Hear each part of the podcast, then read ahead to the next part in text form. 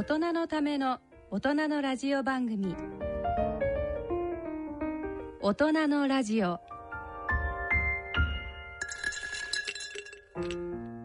ご機嫌いかがでしょうか？東京肝臓友の会の米沢敦子です。毎月第2週のこの時間は肝臓に焦点を当ててお送りしています。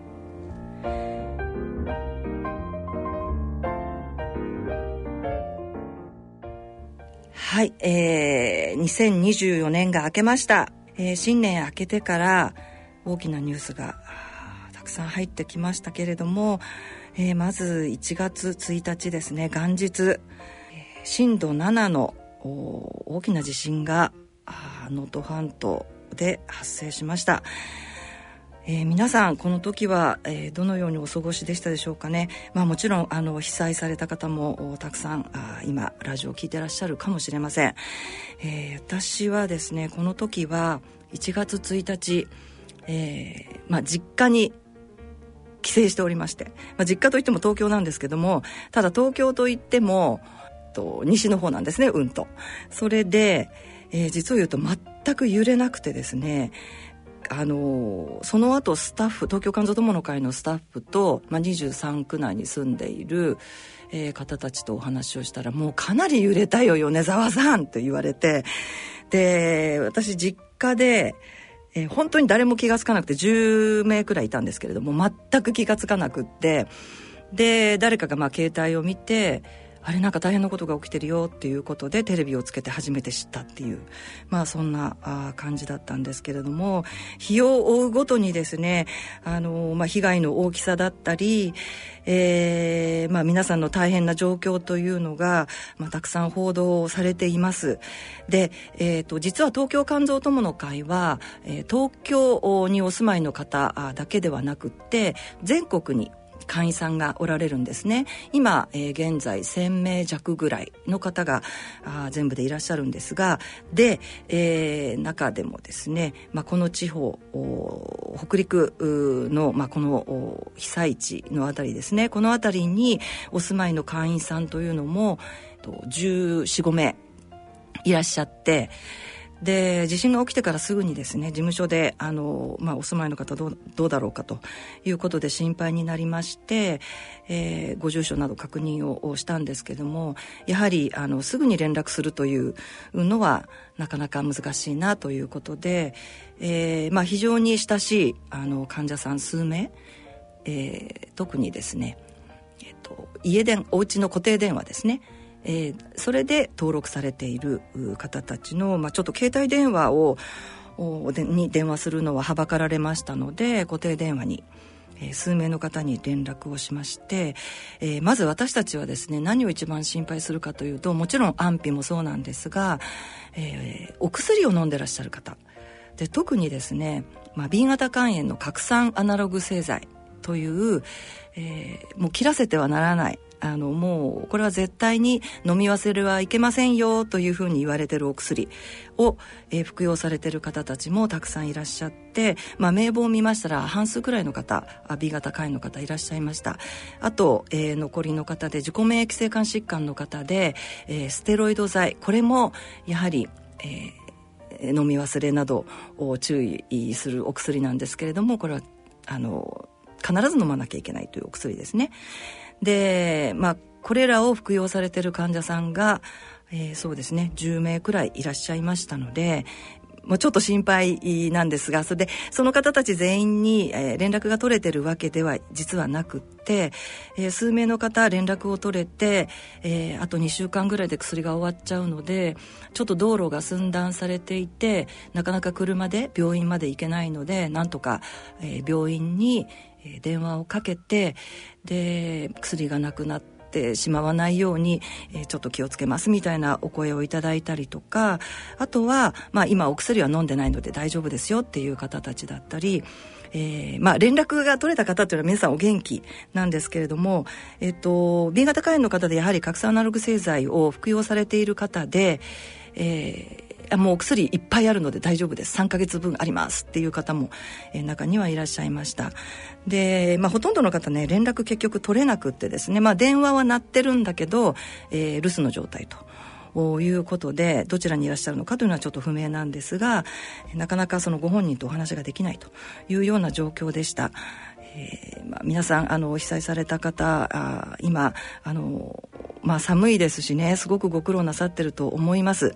で、えーと、実はですねあの皆さんにお知らせしたいことがあります、えー、石川県の肝疾患相談センターのホームページにですね、えー、今回の、えー能登半島地震による、えー、被災に伴う肝炎ウイルスの治療薬や受診に関して、えー、ということで、えー、ご案内が出ておりましたのでちょっとご紹介したいと思いますお薬の服用は中止しないようにお願いしますということですね。お手元にですね、薬がない場合は、原則医師の処方箋が必要ですが、お近くの医療機関が被災等により受診できない時、受診できない時は処方箋の提出がなくても薬局でお薬を購入できる場合があります。で、それが可能かどうかというのはお近くの薬局でおとお問い合わせくださいということです。えー、特にですね、えーこちらに書いてあるのはやはり先ほど私があの申し上げたように B 型肝炎に対する抗ウイルス薬拡散アナログ製剤ですねを服用中の患者さんお薬を中止すると肝炎が悪化して重症化する危険性がありますと。いうふうに書かれています。そうなんですね。これおそらく皆さん、あの、服用されている方ご存知だと思います。あの、医療機関から、え、常々言われていると思うので、えー、ご自身自覚をされていると思います。一般には1、2週間程度の中止では、服用を再開すれば肝炎が悪化することはないというふうに言われてますというふうにも書かれてますね。はい。で、えっ、ー、と、肝炎治療、受給者証、皆さんお持ちだと思うんですけれども、えー、受給者証や、それから、肝がん重度肝硬変治療の参加者証これは自分があこの、え女性を受けられるという証明書なんですけど皆さんお持ちだと思いますがこれが提出できない場合も受診できますというふうに書いてあります、えー、提出できない場合つまりその受給者証をなくしてしまった場合、えー、見当たらなくって、えー、手元になくってて、えー、それでもお薬が欲しい場合も、えー、女性が受けられますよというふうに、ここのお知らせには書かれてあります。えー、ですので、あの受給者証がないからどうしようとかそれから、えー、お薬、えー、なくて自分の病院と連絡がつかないとか、まあ、そういうことがあってもですね、えー、まずはお近くの薬局にご相談くださいというふうに書いてありますので、えー、ぜひぜひ皆さんもこれを参考にしていただいて、えー、まあ、薬局でお薬をいただいて、え、もらえたらいいなというふうに思います。あの、お薬だんだん少なくなってくると、やはり皆さんとても不安だと思いますのでね、あの、絶対に切らしちゃいけませんよというふうに、えー、常々言われてると思うので、不安だと思います。ですがあこのような対応をしていただけるということですので、えー、まずは薬局にご相談ください。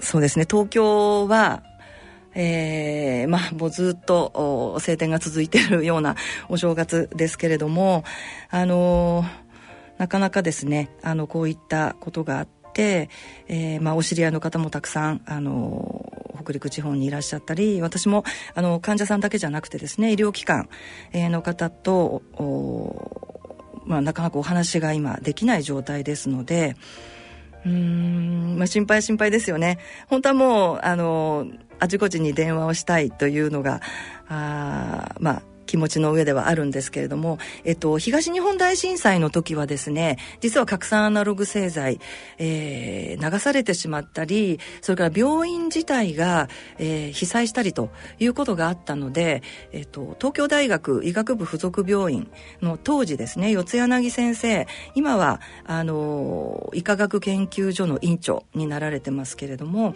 当時、あの、東大にいらっしゃって、えっと、ヘリコプターであのこれはおそらくメーカーさんにお願いしてたと思うんですけれども、えー、核酸アナログ製剤を積んでですね運んでいただいたと。いうようなことがありましたその後あの、まあ、大きな震災があるたびにですね、まあ、ヘリコプターどうしようかというようなことを、えー、ご相談させていただいたりということも今まで何度かありましたけれども、まあ、もしですねあの医療機関でもなかなか難しいとあの薬のことでどうしようと困ってるっていうことがありましたらあのいろいろなところに、まあ、東京はもうどこも皆さん元気で。あの支援をしたいというふうに思っているのでぜひぜひあの私どものところでも結構ですし病院でも結構ですのでご連絡いただいたらと思います。はい、えー、風邪なども流行っておりますし、まあ、インフルエンザにかかる方も多いと聞いておりますので、えー、体調だけは十分に気をつけて、えー、お過ごしいただければと思います。それでは大人のラジオ進めてまいります。この番組はギリアドサイエンシーズ株式会社他各社の提供でお送りします。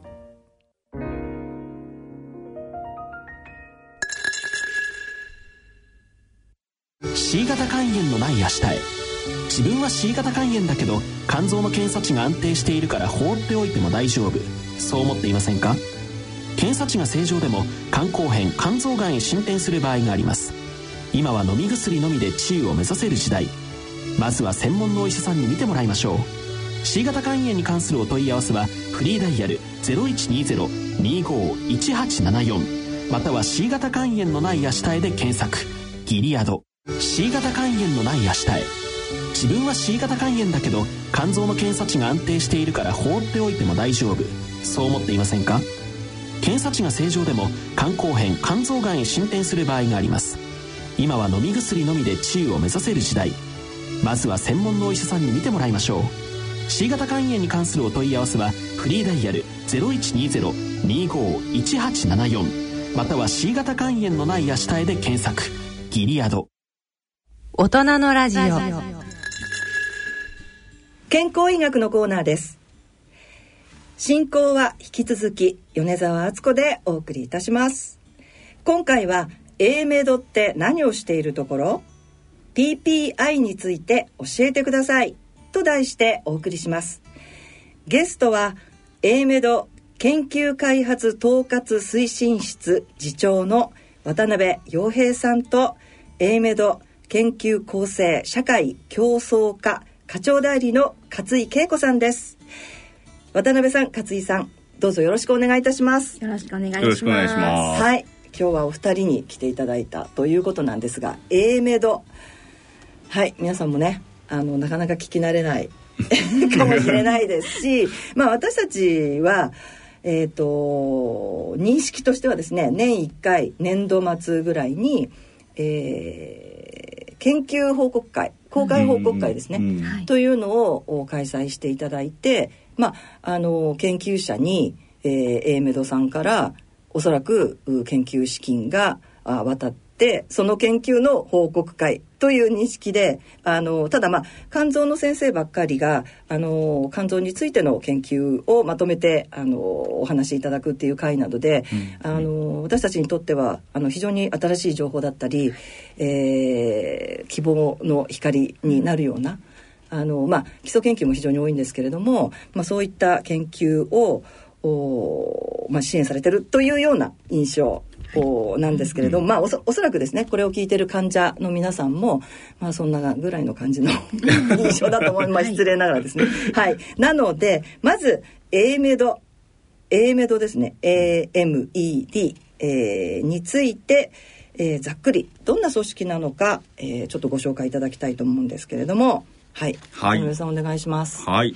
えーと、私たちあの A メドっていう略称でいますけども正式名称は、はい、えー、国立研究開発法人、はい、日本医療研究開発機構、はい、というお名前でありまして。長い。で、で、英語で言うと、はい、 Japan Agency for Medical Research and Development。アート。で、この頭文字をいいとこ取りをして、はい、AMED。なるほど。 AMED。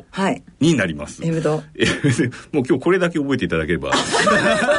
そんな、いやいや今もっともっと覚えてもらいましょう。あの、名前だけで名前だけでも。もう一回言いますね。A メドです、はい、お名前もうお名前だけでも覚えていただければと思います、あの、さっきおっしゃ米沢さんからおっしゃっていただいたような、あところが、まあ、本当ざっくりと言いますと私たちの仕事はえー、っと、まあ、本当研究者さん、まあ、医療になりますけども、医療関係の研究者さんに対して、うん、えー、まあ、あの研究費を支援をして、で、先生方に、研究者の先生方にしっかりと成果を出していただくためのそのお手伝い、うん、えー、そうそういったところをしっかりと支援させていただくっていうことを、はい、専門的にやらせていただいている組織になります。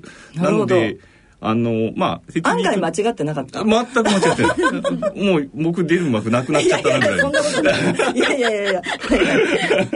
で、あの、2015年に設立された、割と新しい組織で、はい、今大体、あの、全職員で700人ぐらいですかね。そうですね。えー、ぐらいが、あえー、仕事させていただいているっていう、はい、まあ、そんな組織になってます。はい。で、堅苦しく言いますと今今日パンフレットも持ってきたんですけれども、はい、えーと、こう日本、うん、医療研究開発機構法っていうその法律に基づいたあ組織なんですね。そうなんですね。国立っていうことでもありまして。国立の、えー、国立の研究開発法人。はい。はい、その中でも、あの、日本医療研究開発機構法っていう法律に基づいて、はい、あの、設置されている、はい、組織でありまして、はい。で、目的ってここにあの、パンフレットにあるんですけども、えーえー、医療分野の研究開発における基礎から実用化までの一貫した研究開発の推進成果の円滑な実用化および医療分野の研究開発のための環境の整備を総合的かつ効果的に行うため健康医療戦略推進本部が作成する医療分野研究開発推進計画に基づき医療分野の研究開発及びその環境の整備の実施助成等の業務を行う。っていうのがはい。ちょっとあの頭フラフラして はい。まああの簡単に言うと。堅苦しく言うとこんな感じなんですけどもあの柔らかくお伝えすると、はい。はい、先ほど米沢さんがおっしゃっていただいた。ここに戻るわけですね。戻るわけになります、はい、でもそれだけじゃないですよね。まああの全部大枠でお話しすれば、もう全体の目的はこれになるんですけれどもそうなんですね。まあそこはあのまたあの後ほど、はい、詳しくう詳しくというか、あまあそうですね、わかりやすく。わかりやすく。もう少し具体的に。渡辺さんの実際のお仕事なんかも含めて。めてお話できればな、というふうに思います。なるほど。皆さんわかりました？ええけど。ちょっとみんなわかった法律に基づいてらしいです名前だけでも。名前だけ、名前だけ覚えていただければ。名前だけでも覚えて。そ れ名前だけでも。あまりにも、あまりにもですね。初めてお聞きになられた方は、もう、まず名前を覚えていただきたい。えっと、じゃあまた後でもっと分かりやすく詳しく お話をいただくことにしてまずですねえっ、ー、と私はなぜあのエメドのお二人にお話をあの伺いたいなと思ったかというとですね、まあ、冒頭で言ったように私たちは、まあ、エメドという名前はもうずっと前から知っていて、でそれはあの研究報告会にもうあの患者が行ってですね、うん、で、まあ、あれは誰でも市民であれば誰でも聞くことができるということで。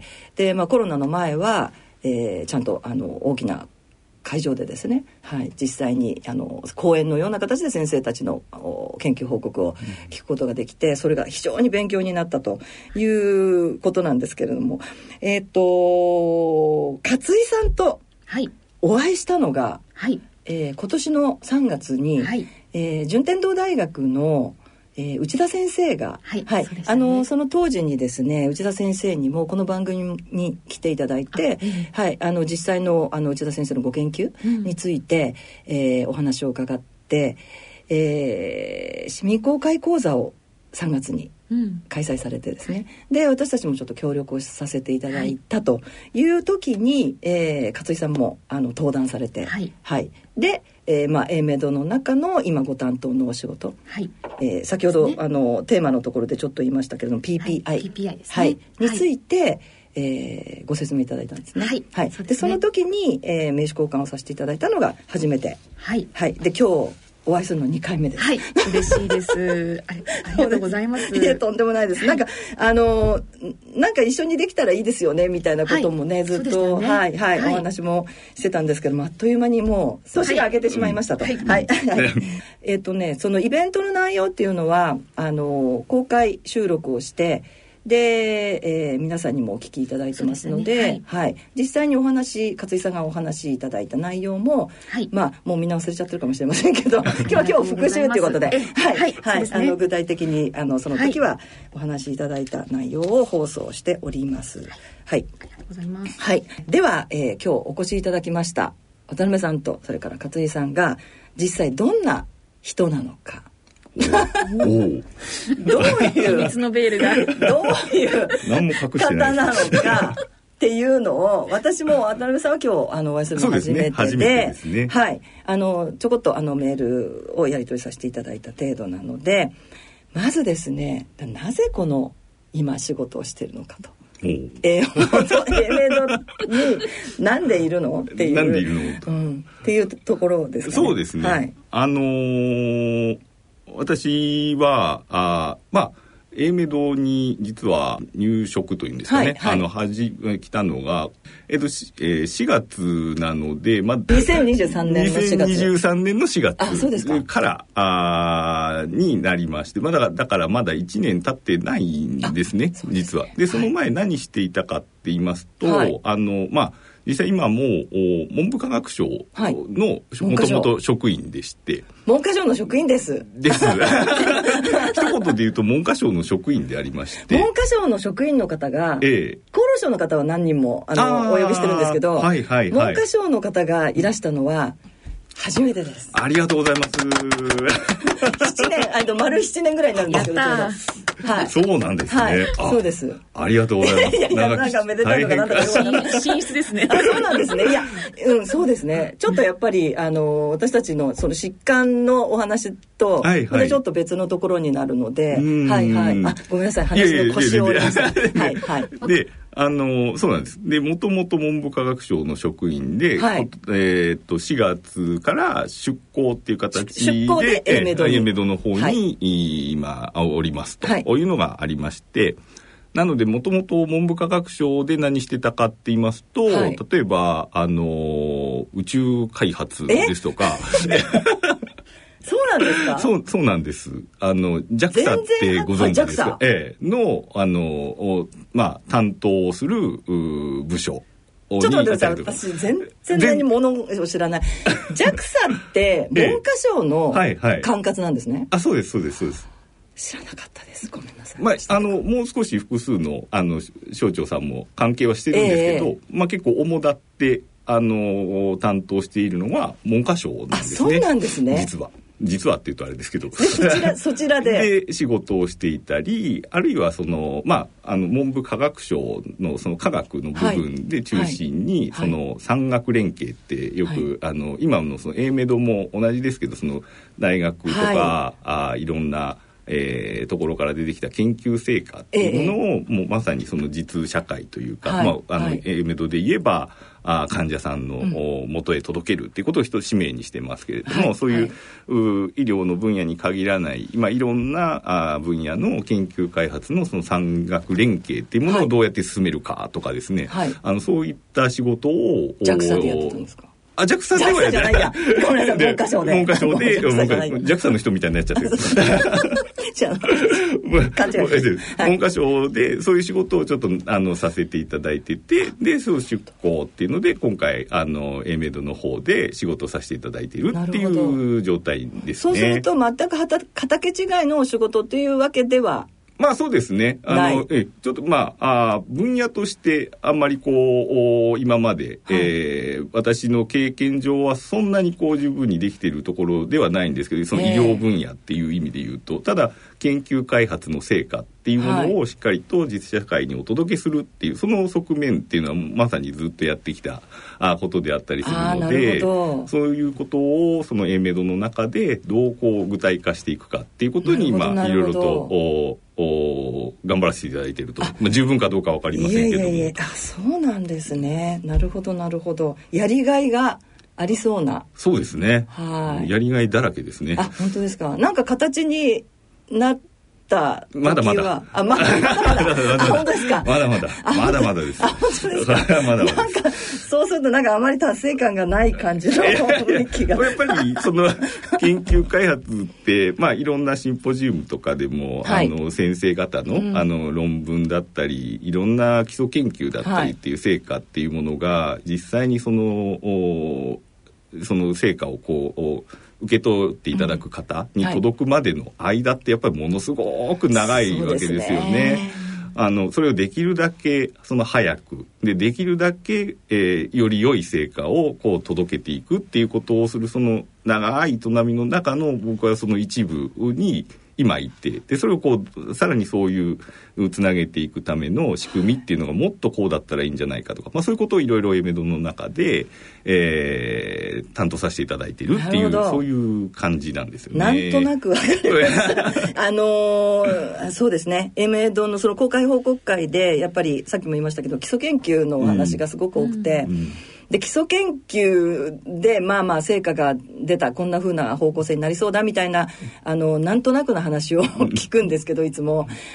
実際にそれが薬になるのはいつなんだよみたいな話じゃないですか、うん。それが治療につながるのは一体どのぐらいかかるの？みたいな、うん。でその間のことってことですよね。おっしゃる通りです。おっしゃる通りです。そこの間をうんまさにその待ってられないっていう方だって当然、まあいっぱいいらっしゃるわけですよね。みんな待ってられない。ですはい。はいでそこもできるだけなそのどういうことどういう研究をしていくことで、えー当然そのいろんな研究開発の成果が一つになって、例えばお薬だったりいろんな治療法だったり、ええっていうことができていくわけですよね。うんうんでそこをこうどうまとめて、ええ。どう束ねて、はい。でやっていくことがよりそこに近づいていくかっていうところを,、をいろんなその研究者の先生方の力を借りながら、はい。あー進めていく、まあ、そのためのあの期間ん。っていうふうに思って、えー頑張らせていただいている。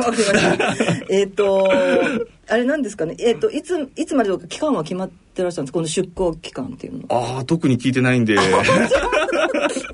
急に戻れて、文科省に戻それれ。ってて言われることもあるかもしれないですし、ねえ。いやーもうなんか。ちょっとそこは分かんないですね。すか。ええ。まあサラリーマンだなって思っちゃいますね。なるほど。まあでも、あ、こういうことをされてる方がいらっしゃるんだっていう、今も初めてあ認ー識しました。ありがとうございます。はい。あ、そういうことかみたいな。もうだからあの報告会で、まあ、さっきも言ったけど、そのこの研究が薬につながるまでっていうのはもう全然想像もできない患者はですね、うん。どんな工程でどんなふうなことが行われてとか、うん。何が必要なのかとか、まあうんお金は絶対必要だよねぐらいな感じ。うん。しかわからないので、まあ、そういうことに携わっておられると、まさに。はい、いう方が他にも何人もいらっしゃるんですか？あそうあえっとその同じようなお仕事をされてるってあいう私が今いる部署自体はだいたいえっと十数人ぐらいなんですけどもなるほど、えっと、統括室っていうとまた、えっとはい。倍ぐらい。また別の事業、こうことやってるところもあってええ。はい。二十数人とか、まあ、そういう感じですあね。なるほど。そうですか。わかりました。文科省にいた頃とお仕事の感じは全然違ああいいとこつきますね。違いますよね。あやっぱりそうですね、まあ、あの文部科学省っていうその、まあ、いわゆるおや役所でこう、はい。する仕事とお実際にこう我々その、えー FA ってファンディングエージェンシーって、まあはいあのさっはい。きおっしゃっていただいたように、あの研究者さんに、ええ。あのお資金をこうはい。提供して、一生懸命こうお下支えする支えると。こういうところの具体にやっぱりこう実際にまさにその患者さんですとかあのお医者さん、まあ、いろんな方にこう近くなるうん。はい。仕事をだと思っていてそこはやっぱりこういろんな仕事の仕方っていうのも結構変わってきてるなって変わってくるなっていうふうには思っていますね。なるほどですね。じゃああれですね先生方というか、まあ、研究者の皆さんにとってはもう本当にあのいやよく先生方からですね「ええメド取れたんだよ米沢さん」とか聞くことが まあ何回かあなああなるほどだから「あじゃあよかったですね。先生頑張ってくださいよ」みたいなうんことも今まで何回かあったので、ああまさに、はいそうはいいうお役に立ちたいっていうところがまず一つありますね。はい、わかりました。えっ、と、ちょっと自己紹介というよりは、まあ、お仕事の、はい、お仕事の内容を詳しくお話しいただいたという感じなんですけど、何か、じゃあ突然そのプライベートなお話になりますが、何かご趣味などは？あえー、っとですね趣味らしい趣味はあんまり実はないんですけどお昔からあ大学にいた時とかうん自転車に乗るのは好きであーはいえーあのサイクリング部に入ってたりとかですね、えええすごいですね。ええまあ、今はそんなにしょっちゅうできないんですけどおまあ、あの息子の自転車を借りてはあのちょっと遠出をしてみたりみたいな、えっと、息子さんもちゃんとスポーツサイクル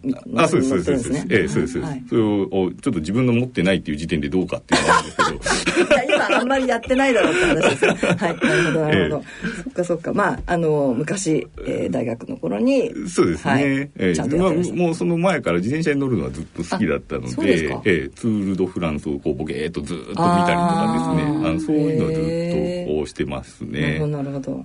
なんかあの座右の銘的なものはありますか？ああ、座右の銘っていうか、まあ、モットーというかですね、まあ、これはずっと一貫して、まあ、あの、自分はこう、笑顔とガッツを大事にするっていうのは決めていて、いやもうすごいあのあれなんでしょう今日私初めてお会いするんですけれどもなんかもう初めてお会いする感じが全然ない。もうそのね笑顔と素晴らししい声が。あありがとうございます。もう本当に、は声はすごいアナウンサーばりの。バリの、あ、ちょっと考えたいですね。転職。今更。いやまだまだ、まだまだ。そうですよね。笑顔ええ。笑顔。とガッツ。ツ。ええ。あの、大学が、あの、理系で、はい。えっ、と、有機化学って、まあ、実験をひたすらやるところだったんですね。で、そこで研究室で、まあ、はいいろんな先輩とか、あの、後輩とか一緒に、まあ、わっさわっさわっさわっさやるんですけど、やっぱりこう、いろいろと、思ってたようにいかなかったりするっていうのも実験とか研究ってやっぱり当然あるんですよね。そういう中でもやっぱりこう分かりやすいあれですけども僕まあ渡辺なんで鍋って言われたんですけど、はい。お大阪にいたんで鍋と、うん。大阪出身？出身は実は富山県なんです。あそうか。あの学校が？学校が、はい。あおお大阪大学が大阪の方でえあにでいまして、はい。でその時にああの鍋と。うんまあそんなんいろいろあるやろと。でももう全部これ笑顔とガッツでなんとかなるっていうのをその時に言われてからまあそうですね。ってなってからもうずっと私の座右の銘とか、ね。モットーというかはいあそんもう今の文科省の仕事も A メドの仕事も全部笑顔とガッツで乗り切るっていう。いやいやいやいやじゃあごめんなさい。なんでここへえって言ったかっていうとあの私どうしてもあの厚労省の方と一緒にずっと仕事をしてるので、はいはいはいはい。もう全然あ印象が違うって違う違いましたあのさあーあの文部科学省の人が私みたいにばっかりかっていうと多分そうじゃないっていうふうに思っていただいた方が皆さんのあの正しい理解につながるかもしれません。ね。渡辺さんイコール官僚じゃない っていうわけじゃないですもんね。では、い。まあそうですね。はい。はい。もう、もうごく稀な一部かもしれない。もしかして。わかりません。そこはわかりません。あでも文科省こんな人ばっかりでいいなと今一瞬 今一瞬思いましたはい爆発ですね。はいわかりましたえっ、とわかりました。わかりました。えっ、とね、えっ、と、勝井さんの、はい自己紹介を。ごめんなさい、これ自己紹介で今日終わりますよ。本当ですね。はい。ありがとうございます。はいえっ、とですね、自己紹介。うん。えっと、私はもう、えっと、AM と職員なんですけども、えーバックグラウンドというはいかはい、もともとは大学で、えー医療倫理ですね。医療倫理。の研究とか教育をやっていました。はいはい。で、どうしてそこに行き着いたかっていうとですね、はい。私あのちょうど中学入学したのは1997年でして、はい。その年って臓器移植法が施行になった年だったんですよね。であの中学高校とあの結構ですね臓器移植に関するテーマの授業が多くてですね。あの脳死は人の死か否かとか臓器移植是か非かみたいな授業が多くてで私当初は医療者になりたかったんですけども、はいはい、なんかその生命倫理とか医療倫理の議論がお、あの面白いなって思って、うんはいはい、で大学ですね文教育学部っていう文学部と教育学部がミックスになった学部があって、はい、そこのですね哲学専攻で4年間過ごしました、はい、で学部の時にはですねあの学校の先生になろうと思って、はい、小学校と中学と高校の教員免許取ったんですけども、えー、なんか教員免許を取るのに明け暮れちゃってでまあなんか 4, 4, 4年間何も勉強できなかったので、はいはい、とりあえず大学院行こうかなって思ったら気が付いたらもうだいぶいて。だいぶいて。修士博士とだいぶいて。ああそうですか、はい、で研究にこう気が付いたら研究にはまってていてですね、はい、ですごいマニアックな領域をやっていて、えー、日本の医学の歴史をずっと研究したんですね。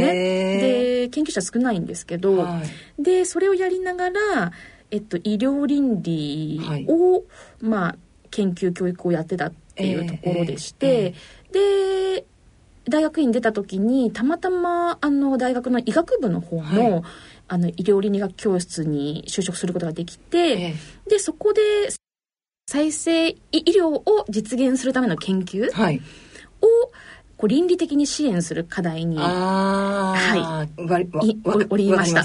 なんとなくわかります。はい。はい、で、そこで、えっと、再生医療研究の倫理とかをずっと勉強させてもらって、えー、で、2年経った時に、えっと、A メドに行くって話があってですね。はい、で、あ、面白いかもしれないなって思って行ってみて、で、実際あの、を着任したのがゲノムとかのですね、はい、領域だったんですけども、えゲノムの、まあ、倫理とかを中心に担当することになって、はい、まあ、あのさ先ほど A メドの紹介ありましたけどもあの結構こうまあ、いわゆるこう理あの理系の職員が多い中で、うん、まあ、私役に立つのかなって思って思いながらだったんですけども、えーえー、あの意外とこうあのできる仕事あってですね、うん、であなんか役に立てるかもしれないってことであの気が付いたらもう今7年目になっています。はい。どうでしょうか今のお仕事は。そうですね。山あり谷ありですけども、ねでもあの、はい、すごくですねあのえっと、患者さんとかからですね、はい、パワーもらえる仕事で。患者と直接、はい、まあ、患者さんと直接、うん、えっと、対面するみたいなこともあるえっと、私はですねこれあの後ほどご紹介というか、はい、あのお話しさせていただいてい。ただく、はい、PPI ですね、患者市民参画の担当をしてますので、あのこうあの病院とかであの患者さんに会うっていうよりかは、ええ、あのこうこう研究開発に関心をもを持ってくださって、うん、えー、例えばこうシンポジウムに来てに来てくださるとか、はい、講演に来てくださるって方とあのお話しする機会がああったりします。あなるほど。えっ、ー、と市民公開講座的なことも主催されて、うんうんえーとはい、A メイド自体がですね。そうですね。それで、まあ、あの患者さんたちが集まってっていうこともあるってことですね、うん、ありますね。なるほどなるほど、はい、そうなんですね。それで、まあ、お会いして患者さんと、まあ、実際に、えーまあ、いろいろお話をされる機会がやっぱりある、うんありますね。はい。でやっぱりあのわたあのまあそれこそ A メドで働いてるだけだと気が付かないこととか、うん、あの教えてもらったりとかですね。うん、あとやっぱりあのこう立場上さまざまな研究者にこう、はい、会うことができるので、あのものすごい大きあの大きな刺激をもらいますね。でやあの研究支援職ってやっぱりこう縁の下の力持ちみたいなところがあるのであの目立たないように思われてますけども結構すごくあのなんですかねダイナミックな仕事だなって思ってます。はい。いいですね。なんかもう、やりがいある感じがもうプンプンしてきますよ。あ、本当ですか？はい。本当ですか？いやいや、本当に本当に。あの、毎日楽しく、はい、過ごしております。お忙しそうですもんね、本当に、あの、勝井さん。あ、で、そうですね、渡辺次長ともですね、今日話してきたんですけど、本当にたくさん多様な人がいるんですよね、エメドって。なので、あと、エメドで働いてるだけでもすごく面白いですね。あの、いろんな人がいます。新入職員っていうんですかね、はい、新そういう新規の職員を募集したりするチャンスっていうのはあるんですか？あはい。してますね。ますね、はい、あのー、はい。英明堂のウェブのね、あの採用情報に、うん、定期的に載っております。ちょっと今日あの、これをお聞きになって、あの、まあ、興味がある若い方ですね。もうどしどしご応募ください。若いお待ちしております。はい。なんかこんなにあの楽しい方がたくさんいる ように。いや我々初日かもしれない。いやいやいや。ように。まれかもしれない。まれかもしれない。こんなでもね本当すごい楽しそうな感じの。いやいやもうこんな笑顔の絶えないあとガッツと。そうあそうなんですねわかりました。ちょっとあれですねあの PPI について。はい、あの少しお話を伺おうかな。どうしようかな。ちょっと待ってください、うん、渡辺さんのお話ってはいはいはい。お仕事って今のお仕事ってさっきかなりお話しされました？そうですね。特別にこれからもっとなんだろう今の今現在のお話で、うんうん、なんかあの加えることってありますか？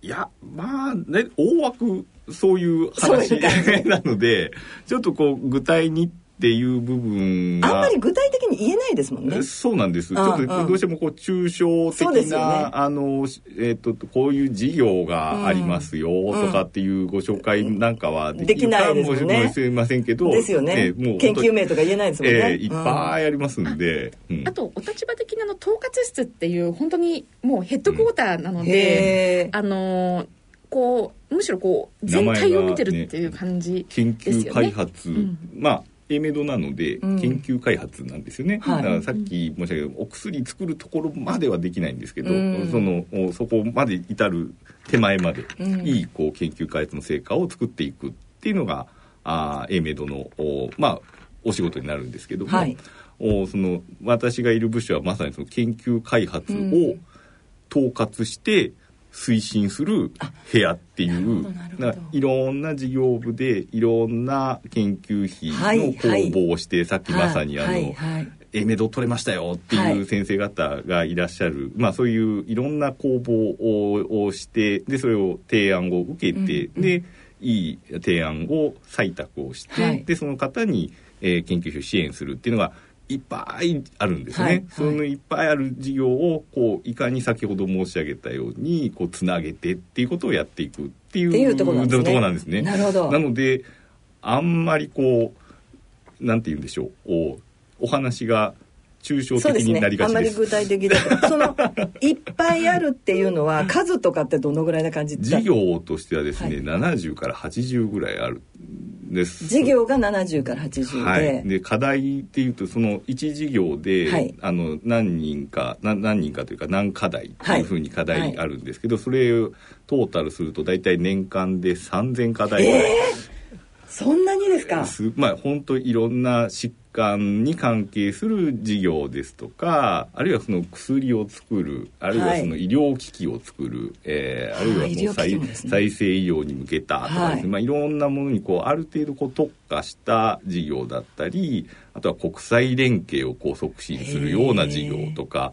あれはさっきもあの言ってたようなその産学連携のため、はいはい、まあ、企業さんと組むことをその条件にした事業とかですね。本当いろんな事業があってでそれをこう全部大体足し上げると年間3000ぐらいの課題。すごいですね。ものがこうわーっとおお動いていると。もうごく一部ですね肝臓。わかりました。えっ、ー、とじゃあですね PPI について、はい、お話しいただきます、はい、PPI はい。あの PPI って何ですか？っていう。はい。ありがとうございます。はい、はい、PPI あのー、3月のですね、はい、あの新えっと、市民公開講座でも、ね。えー、私の方からご紹介させていただきましたが、はい、 Patient and Public Involvement の略で PPI と呼んでまして、はい、日本語ですですと患者市民参画という言葉です。うん、で、まあ一言で言ってしまうと、あの医療研究開発っていうと、はい、こう白衣着た研究者がですねうんすね、みんな一生懸命やってるっていうイメージを持たれると思います。ええうん、で言ってみればまあこれまで研究者だけでやってきた研究開発に患者さんや市民の声をですね、えちゃんと取り入れていきましょうっていう取り組みを、現在私たちの方で啓発をしております。はい、で、あの、まこう研究開発に患者さんや市民の声を取り入れるととどういういいことあるかっていうと、えうん、まあ、それこそあの研究者だけで考えてると気がつきにくいような、え。まあ、視点とか、はい、あと価値観とかですね、うん、そういったものをあの声からですね、あの聞き取ることができると思っています。はい、でまたあの患者さんや市民の皆さんとこう対話をしながら研究開発をあの計画したりとか、はい、実施をしていくことであのよりですね患者さんにとって役に立つ成果を、うんはい、あの生み出すことができると考えています。でまたあのぎあの疑問とかですね、えー、そういったものも解消しながらできますので、えー、研究に参加していただく方のですね、はい、あの保護といいますかあの専門用語で、えっと、被験者保護なんて言いますけども、はいはい、研究に参加していただく方のリスクを低減することもできると考えています。なのでより良い研究にするための取り組みですね。なるほど。はい、えっ、ー、と私たちの中で患者がだからその、うん、例えば、えーと、治療の研究に入っていくっていうとどうしても治験みたいな、はい、治験に参加するとか。あの治験をこれから行うんだけれどもそこで、えーと、いろいろ意見を、はい、あのまあ、患者から吸い上げるみたいな、そんなイメージしかなくってですね、その研究っていうところにその市民や患者がどういうふうにどんな形で参画していくかっていうのが具体的になんとなくイメージしにくいです。例えば、はい、あの本当に小さな取り組み例を、えー、挙げてみますと、はいえー、研究参加をしてもらう時の説明同意文書とかありますよね。あありますね。はい。あれって結構、うん、あのこう一般の方が読んで、まあ、分かりにくかったりします、ね、分かりにくかったりすると思うんです。はいはい、でそそそれを例えば改善するために、うん、あのご意見をもらうとかですねそういったことがまずだあの代表的にあります。はい、で、あとはですねえっと治験とか、はい、あの臨床試験に入ってもらうっていう時に、はいはい、例えばあのよく患者さんからあの教えてもらうことで、えー、私たち患者だけれども、うんえー、患者であると同時に生活者なんですっておっしゃるんですね。よく言いますよね、患者。うん、それで、私たち患者は。あの、はい、私も実際、あの、去年ですね、あの、がんで手術を受けたんですね。あの、甲状腺乳頭がんで。うん、で、その時にやっぱり、じゃあ昼の何時に来てくださいって言われても、いや、会社一日休むなって思ったりですね。で、私なんか簡単に、あの、な手術で終わったので、よ、良かったんですけどもそれが長いとかですね、うんうん、もう一生続くっていうとものすごく大変ですよね。そうですね、うん、でやっぱりあの研究者とか医療者って、まあ、忙しいこともありますし、はい、どうしてもその患者さんってことであのこうこうえっと、向き合ってしまいますけども、うんうん、やっぱりそういう例えば生活がこうなんですってここことを聞くこともややっぱり研究をスムーズに進めていく上ではじ、うん、実はすごく重要だったりして、うんうん、そういう面も含めてあのこう研究ををよりよくしていくためには患者さんや市民とパートナーシップを,、を結んでやっていかないといけないよねっていうことで、海外ではですねこれもうスタンダードになっているんですけども、日本は日本はどうだろうっていう感じですね。はい、なんかなかなかね私がさっき今イメージしにくいっていうふうにちょっと申し上げたんですけれども、うん、それなぜかっていうとそういうことに携わっている人たちを知らないし、うんうんうん、そういう話を実際に聞いたこともないし。まだこれからですね、うん。はい、っていうところですね。ようやくこの数年で PPI っていうこう言葉とか考え方がこう徐々に広まってきてるっていうところですね。すね。PPI ってちょっといろんなところではあの聞くことに、うん、えー、まあ、まあ聞くようになってきたんですけどあの例えば私たちは、まあ、肝臓病の患者団体ってもうほとんどが高齢でですね、はいうんうん、で、うん、PPI はみたいな感じ。なんじゃそりゃみたいな。多分そういう感じです。うん、うん、でうちのスタッフでもそうだと思うんですけど、うん、ただその PPI をテーマとして熱心に取り組んでるっていうような患者団体もあったりしますよね。だからそういう話もちらっとこう聞いてたりすると、はい、あなるほどこれからやっぱりそういうふうな時代になっていくのかなっていう。ような印象はすごくあります。すね、はい、はい、はい、うん、そうですね。で、やっぱり私たち患者にとっても非常にいいことだと思いますので、ええ、うん、それがあのその研究が進めばですね、まあそういったあの患者とか市民の参画が進んでいくと、えー、私たち患者にとってもやっぱりあのすごくプラスになって、うん、うん、あのおそらく、えー、例えばお薬にしても治療にしても、えー、もっと、えー、気持ちよくというか、うん、うん、あのそうですね。できるようになるんじゃないかなというふうには思います。はい、はい、なるほどですね。これがまあそれを進めてるって推し進めてるっていうことですね。はい、はい。でえっ、とそう。私ホームページを拝見したらですね PPI の部分なんですけれどもえっ、と国民患者の理解参画促進に関する動向調査っていうのがはい、はい。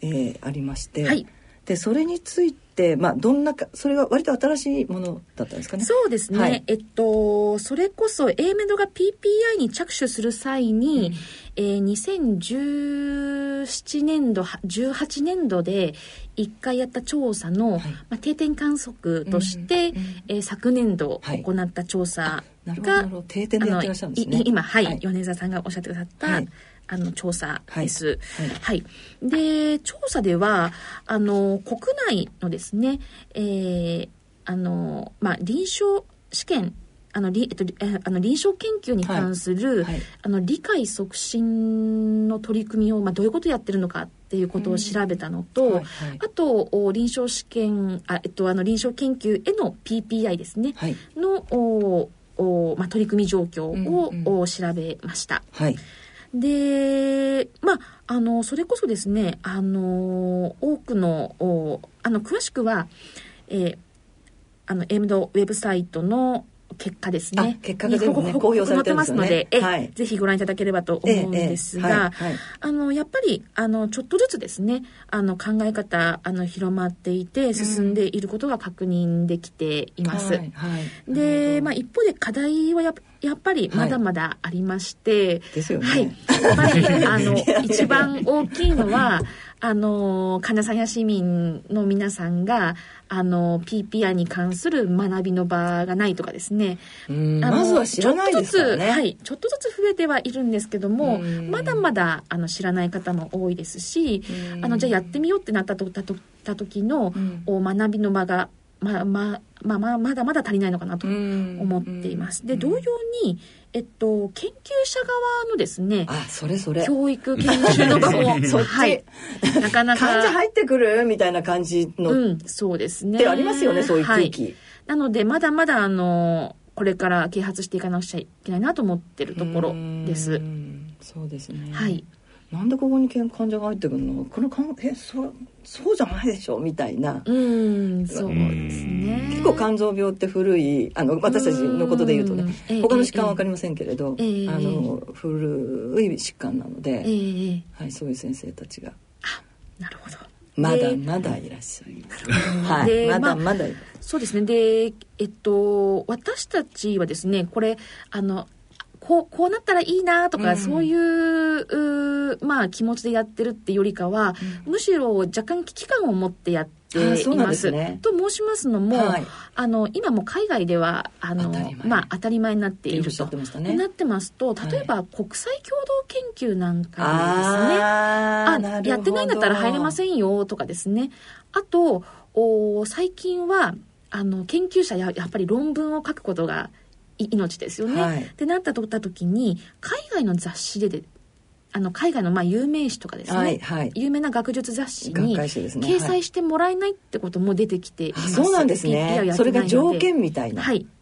でなりつつあるので実はそのまあ国際スタンダードになっている PP をやってないことで、えー、徐々にこう世界からこうはあの、まあ、除外されてってしまうっていう可能性が出てきています。そうですか。で、それはまずいですよ。はいで臨床研究に関するまあ、指針とかですね、国際的な指針においても PPI はもう前提となってますので、はい、じ実はこうこうあったらいいなレベルではなくてもうこうしなくちゃいけないっていうもう後戻りしない流れになっていますのであのぜひこここれを機にですね。そうですね、はい、ちょっと目覚めていただきたいなっていうところではあります。それでおそらく、えーとまあ、そうそういったその啓発の一環で、えー、市民公開講座だったりとか、うん、そうですね、まあ、研究者に対する啓発みたいなのもやってらっしゃるんですよね、えー、はいそうですね、はい、はい、なるほどですね。わかりました。はい。えーと、先ほど市民公開講座という話もありましたけれども何か今後ご予定がありましたらぜひご紹介はい。ぜひ宣伝させていただきたいと思ってます、はい、えっと2月の8日の木曜日ですね、はい。えー、令和5年度 A メド再生細胞医療遺伝子治療公開シンポジウムを開催させていただきます、はい、で、まあ、対象ですね、はい、一般の方はい、患者さんがメインでして、えその他まあ学生でしたり企業でしたりああとまあ研究者なども、はい、ぜひ。誰でも行けるっていう感じですか？ででですねこれオンラインでのシンポジウムになっています。オンラインですね。はい。で私たちのですねこう再生細胞医療遺伝子治療プロジェクトのですね、えー、エムドでの取り組みをですね基礎研究から臨床への実現化まで一般の方に分かりやすく伝えて、えーまあ、研究開発への理解向上を進められればと思っています。はい、で研究者によるですね最新のトピックの発表でしたりパネルもあのあのパネルディスカッションも用意してますので、ね、ぜひあのご視聴いただけたらなと思ってます。わかりました。これ時間がどのくらいか分かってえっと、詳しくはホームページの方を ご覧いただければと思います。すいません。はい、木曜日って、あの、平日なので。そっか。はい。ですね。はい。まさに気がつかなかった視点でございました。すいません。でも、いいえ、とんでもない。それで、じゃあ、まあ、あの、参加できる方はぜひぜひ、はい、あの、再生医療、おシンポジウムですね。シンポジウムですね。はい。ということで、あの、今ご紹介いただきました。まあ、他にもですね、あの、エメドさん、ホームページを見てると、たくさん、あの、市民公開講座、的なものが。はいはい。はい。あのやられてるというご紹介がありますので、はい、あの皆さんちょっとチェックしてみてい。ただきたいなと思います。はい、あとですね、まああのツイッターとかね、あのツイッターの AMED のあそうだ。実は一生懸命広報課が頑張ってますので、そうノートとか、はい、ノートとか。びっくりしました。ノートがあるよ。と思って、はい、はい、あのぜひフォローいただけたらと思ってます。はい。えっ、ー、と、はい、あの M の YouTube もあるんですよね。YouTube もあります。YouTube もあります。はい。今回ちょっと、はい、あの、いろいろ調べていたら YouTube もあって、すごいと思って、誰が作ってるんだろうとか思いながら。一生懸命せっせと作っております。はい。はい。わかりました。ありがとうございました。それでは、ここで音楽をお聴きいただきましょう。えー、勝井さんからのリクエスト曲で、椎名林檎の人生は夢だらけ。はい、えっ、ー、とこの曲ははい、あはい。えー、どどんな何か思い出？はいはい、はい、私ですねあの中学の時からシナリンゴ好きで ずっと聴いてます。若い。はい。はい、で、この曲はですね、私、まあ、すごい歌詞が好きでして、うん、こう、なんとなくなんですけど、A メドに携わっってる人の仕事ぶりをなんかああ表しているように 気がしており本当ですかます。釈迦みたいな。はい、なんか、あので、そうですね、あのこう、歌詞がとにかく来るんですよ。で、ねうん、で、出勤前によく聞いてまして、あと、まあ、大きい仕事の前とかですね、聞いてテンションを上げて、いつも職場に出てきております。上げる曲ですね。はい、はい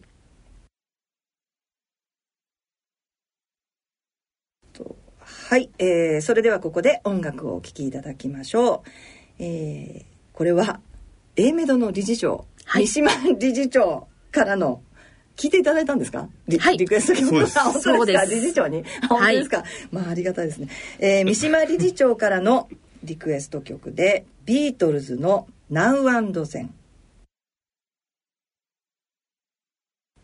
はいなんかあの理由をおっしゃってましたかね？あはいえっとですね、三島理事長、あの、大のビートルズファンということで、でね、はい。で、最近出た曲、あ、最新曲だと聞いています。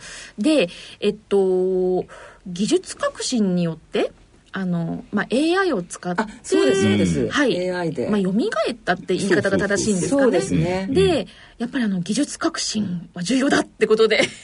あのそれで？であのやっぱいいってことであの三島理事長からするともうちょっとあのこうグッとくるといいなっておおおあのおっしゃってたんですけどもでもこ、ね,、この時代に、はい、ビートルズの新曲が出るなんてすごいってことでそうですね、ぜひシェアしたいってことで。曲わかりました、はい、あの私もそう思いました。曲自体というよりはいやすごいなここで蘇るんだ、うん、ジョン・レノンの歌声がっていうのは、ね、ありました、はい、あの米沢さんあのあの三島理事と。ビデオもご覧になったっておっしゃってましたよね、はい、同い年ぐらいじゃないかな私多分。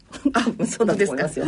はい。はい。ビデオ見ました。ビデオ見てあのまあ合わせてあるんですけど、ね。あのそうですね。全然そんなに違和感なく、うん、うん、もうなんかあの素敵でしたよね。はい。今まさに生きているような、うん、はい。そういうビデオでした。はい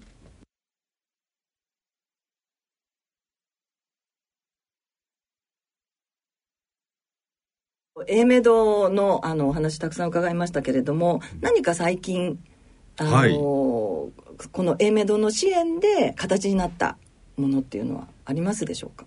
そうですね。あの、こんな、先日あの、ホームページにもちょっとこうトピックスっていう形で上げさせていただいたんですけど、はい、えー、A メドがその支援した、その、えー、コロナウイルスワクチンこれが初めて、ね、実際にそのワクチンが接種できるようになったっていうことをこうトピックスで挙げさせていただいてます。はい、これがワクチンにも関わられたっていうことですね。そうですね。あの理事長が三島理事長からのメッセージっていうことで、はい、あの掲載させていただいておりますので、ね、ぜひご覧いただければというふうに思います。はい。はい、えー、そろそろお時間となってまいりました。今回は A メドって何をしているところ？PPI について教えてください。と題して A メド研究開発統括推進室次長渡辺洋平さん。A メド研究構成社会競争課課長代理勝井恵子さんに伺ってまいりました。渡辺さん勝井さん本日はどうもありがとうございました。ありがとうございました。大人のラジオ。C 型肝炎のない明日へ自分は C 型肝炎だけど肝臓の検査値が安定しているから放っておいても大丈夫。そう思っていませんか？検査値が正常でも肝硬変肝臓がんへ進展する場合があります。今は飲み薬のみで治癒を目指せる時代。まずは専門のお医者さんに診てもらいましょう。C 型肝炎に関するお問い合わせはフリーダイヤル0120-25-1874または C 型肝炎のない明日へで検索。ギリアド。人生100年時代。100年の人生をどのように生きていますか？大きくなったらケーキ屋さんになりたい。結婚しても今の仕事が好きだから続けたい。自分が作った料理で世界中の人を幸せにしたい。いつまでも元気でいたい。80歳でフルマラソンを完走したい。夢はどの世代でも大きく広がるあなたの人生夢無限大。でも必要なものは？健康家族友人そしてお金。あらゆる年代に合わせたサポートでいつでもあなたに寄り添います。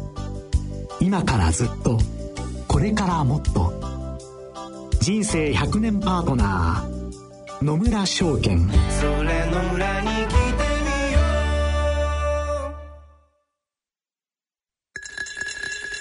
大人のための大人のラジオ。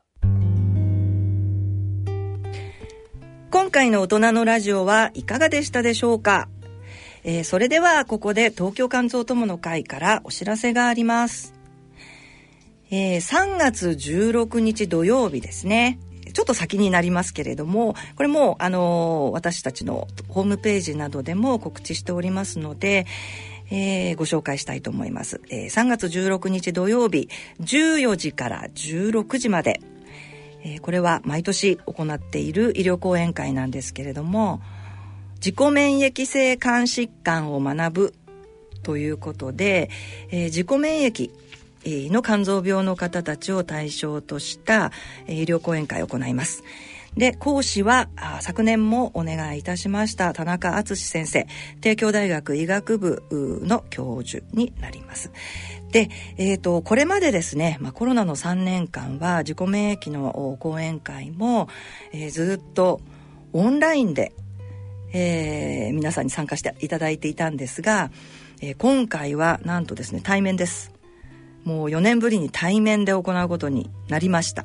で、以前は、えー、YouTube で配信などもずっと行ってたんですけれども、今回の、えー、講演会はですね、配信など行いません。ですので、えー、ぜひ皆さん、あのいらしていただきたいなというふうに思います。えー、場所は東京都健康プラザハイジアというところです。えー、4階の研修室という会場になります。で、場所がですね、あの、新宿の歌舞伎町にあるんですが、大久保病院という大きな病院があります。これ西武線などから、まあ、山手線からもちょっと見えますかね。ハイジヤというふうに書いてあるんですが、大久保病院の隣になります。えー、こちらのハイジヤという建物の4階です。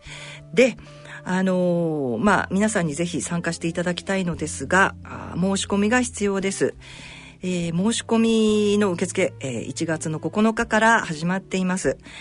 で、えっ、ー、と、電話またはメールで、えー、お名前、えー、お電話番号、参加人数、それから疾患名ですね、ご自分の病気を免疫の上に、えー、東京肝臓友の会までお願いいたします。で、電話番号は03-5982-2150。03-5982-2150です。えー、祝日を除く火、木、金の10時から16時まで受け付けております。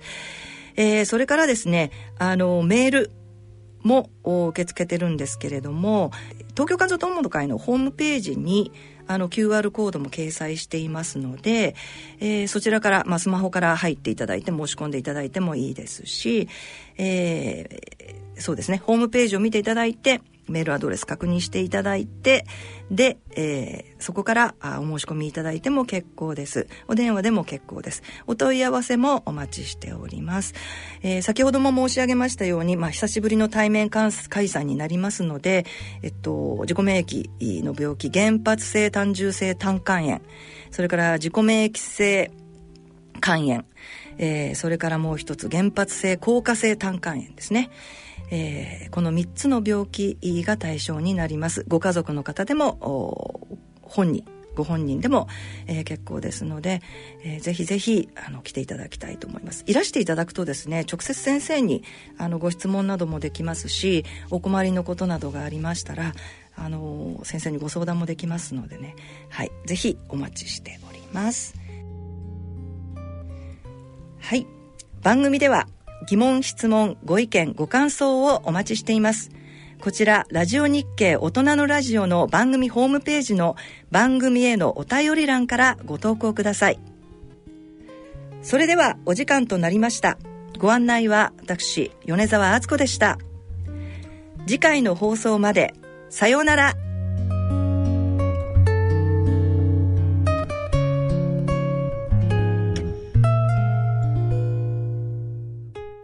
この番組はギリアドサイエンシーズ株式会社ほか各社の提供でお送りしました。